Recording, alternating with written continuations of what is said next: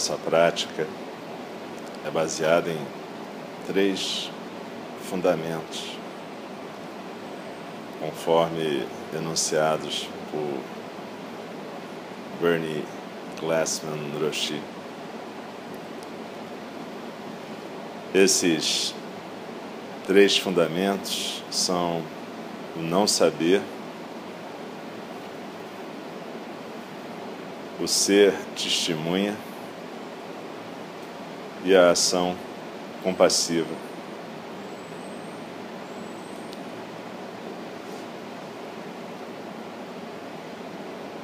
Joan Halifax Roshi diz: esses três fundamentos refletem o tipo de experiências que eu tive com pessoas que estão morrendo, pessoas que estão enlutadas e cuidadores.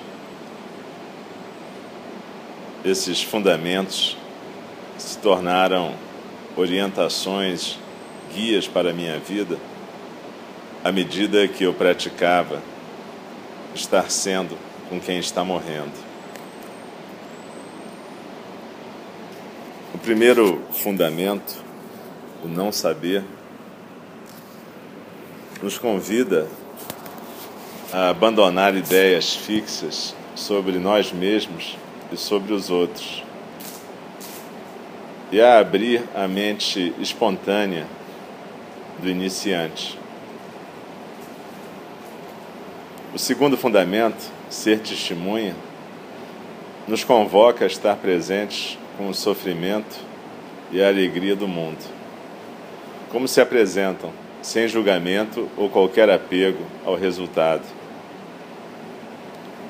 O terceiro fundamento, a ação compassiva, nos convoca para voltarmos para o mundo com um compromisso de libertar a nós mesmos e aos demais do sofrimento.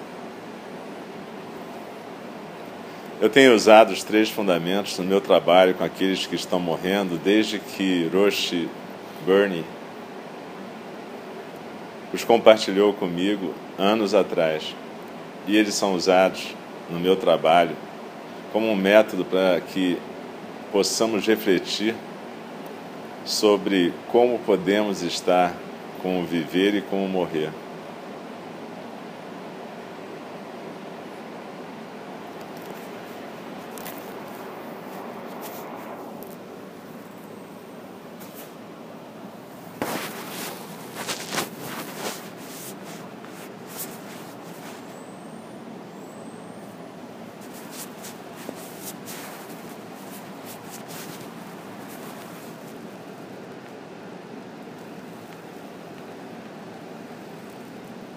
nós temos um problema na prática do Dharma com as palavras.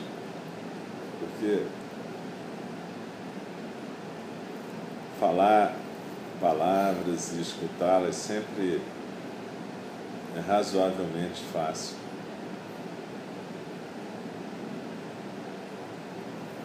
O difícil é que a gente possa dar vida às palavras.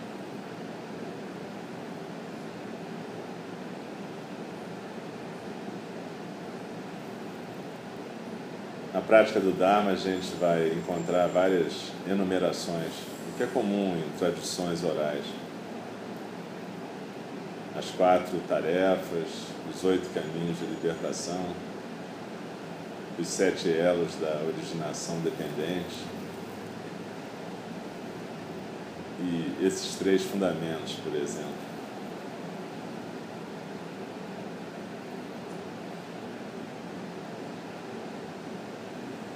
Se a gente pegar esses três fundamentos de uma maneira realmente atenta, a gente percebe que eles são um desafio. Mais do que isso, a gente percebe que a prática do Dharma é sempre um desafio para a gente. Esse não saber, por exemplo,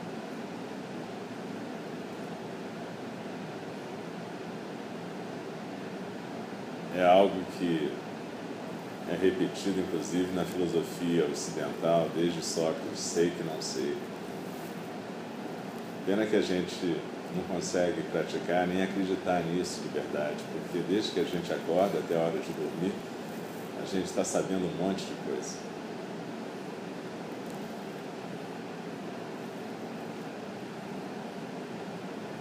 Para começar, a gente tem um monte de opiniões sobre um monte de coisas.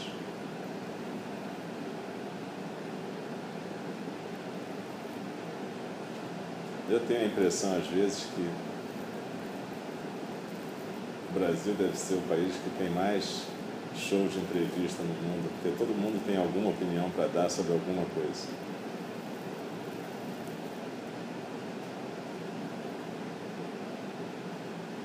A gente pode começar a perceber que esse não saber é muito difícil. A gente está sabendo desde que começa a pensar.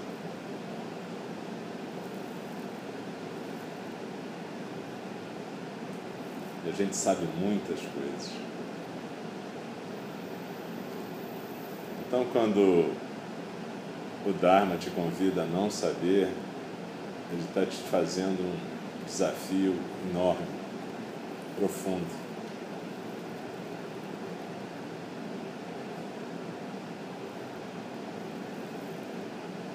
Talvez você possa perceber que essas palavras que a gente repete com tanta frequência, mente zen, mente de principiante, coisas que parecem meio óbvias e meio fáceis, na verdade são extremamente difíceis.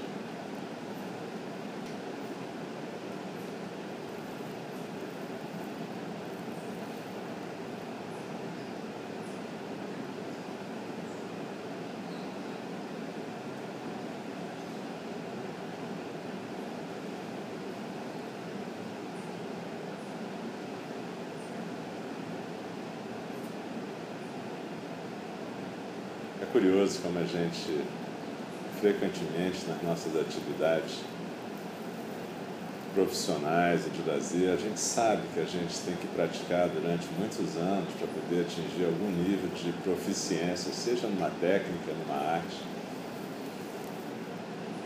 num tipo de ofício.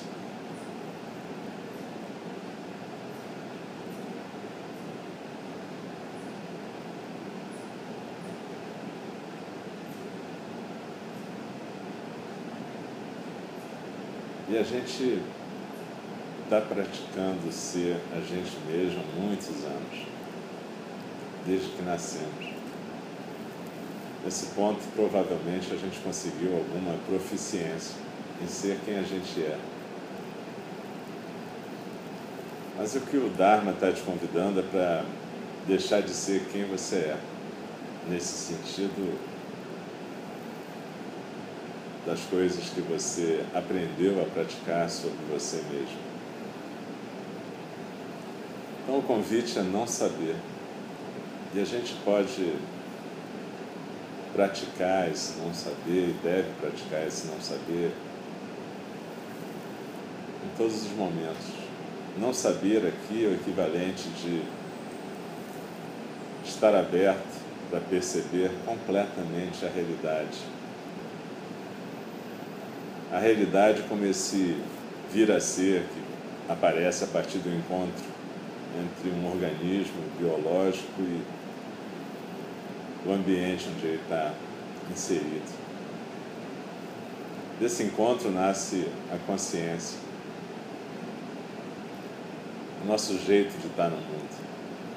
Mas a cada momento isso vai se produzindo e para a gente ficar realmente aberto, a gente tem que não saber.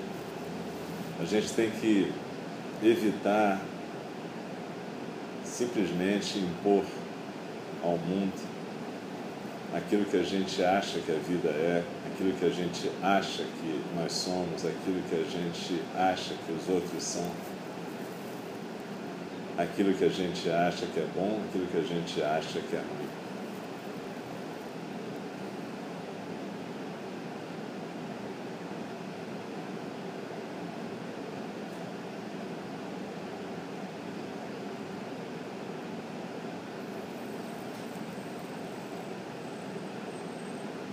Essa prática está muito relacionada com a não violência.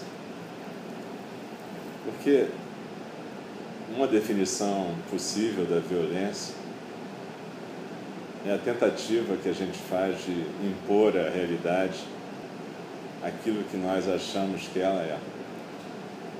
Então a gente tenta moldar as pessoas, as coisas, os acontecimentos à nossa vontade. Esse é um processo de imposição, um processo, portanto, de violência, mesmo que às vezes não implique em violência física, mas sempre implica em violência psicológica, violência familiar, social, pessoal.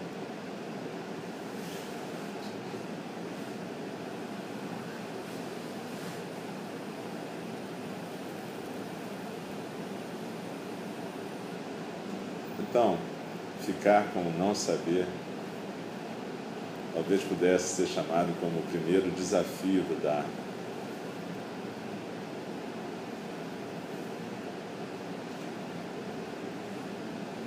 E a gente pode observar na nossa vida, em cada momento, em cada encontro,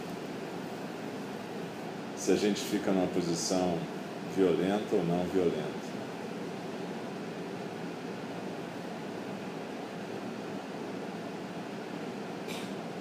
Isso também se aplica à relação com nós mesmos, o jeito que a gente se relaciona com essa figura que a gente chama de eu.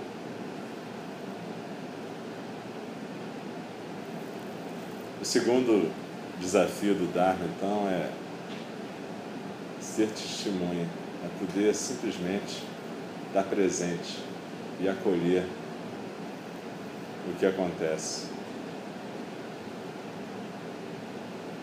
Isso está estritamente relacionado com o primeiro desafio.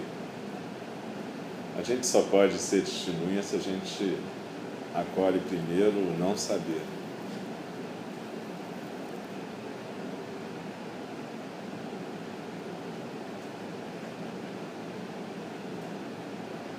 Ser testemunha é uma prática profunda de respeito, acolhimento, não necessariamente de concordância mas de acolhimento, sim, de respeito, tolerância, observação.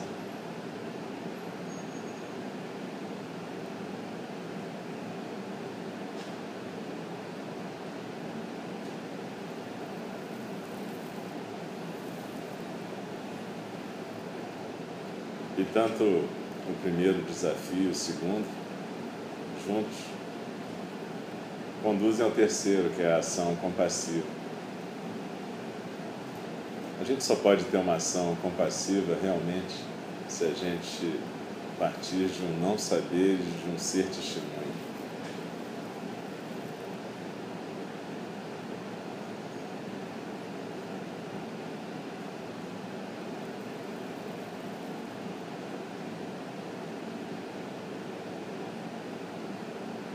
Tem aquela história que parece um pouco óbvia também, do macaco que resolveu ser compassivo e ajudar um peixe. Ele supôs que estava se afogando no rio. Rapidamente ele foi lá e tirou o peixe da água, para o peixe não se afogar, coitado. Essa história parece boba, mas nós macacos costumamos tirar vários peixes do rio supondo que estamos ajudando esses peixes.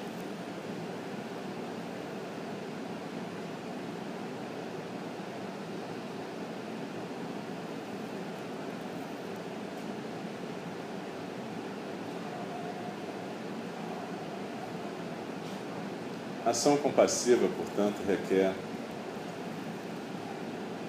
sabedoria. E sabedoria requer não saber.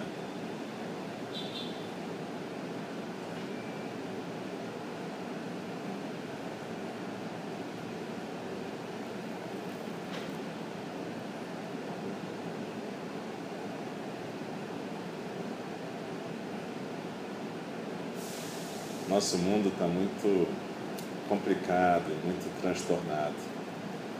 Nós temos muitos estímulos, muitas coisas acontecendo o tempo todo, muita informação,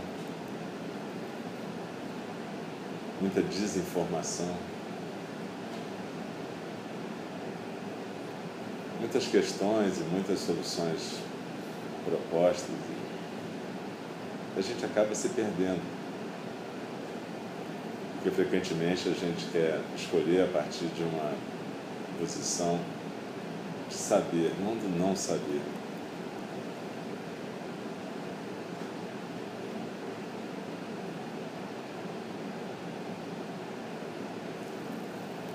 Na verdade, se nós fôssemos realmente honestos em nossos encontros e relações, pudéssemos partir de um não saber claro, compartilhado, provavelmente a gente poderia empoderar nossos casais, grupos, instituições de uma forma inimaginável. Que a gente ia poder trabalhar a partir realmente de um coração aberto, de uma ação compassiva.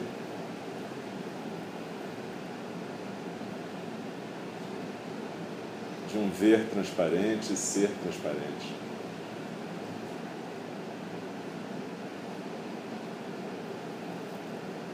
Para nós, praticantes do Dharma, tudo isso começa sentando, praticando o zazen.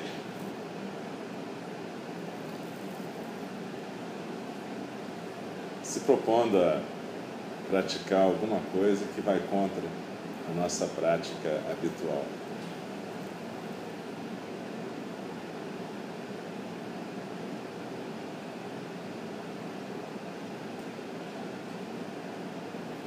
Também vai contra uma ideia habitual de felicidade. Na verdade, o Dharma não tem muito a ver com essa coisa paz e amor, nova era. Não é para você ficar necessariamente numa boa. Não é para você simplesmente corrigir um jeito de ser para poder ficar realmente sendo bem sucedido nas coisas que acontecem.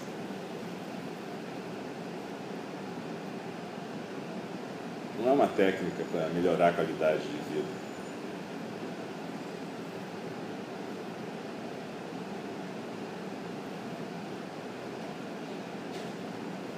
Na verdade, é um voto de prática, de estar no mundo, de não saber, de aprender a se aquietar na postura, na respiração e poder abraçar o que aparece esse que aparece quando a gente começa a praticar, normalmente não é paz de espírito, é mais turbulência.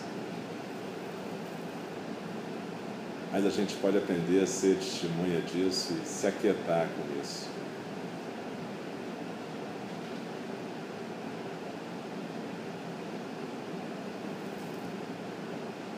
E é possível descobrir um certo tipo de alegria nisso. Talvez não a alegria da satisfação do consumo, contentamento da vitória egóica, mas um tipo de alegria de poder estar à vontade no mundo, do jeito que o mundo e você se co-manifestam.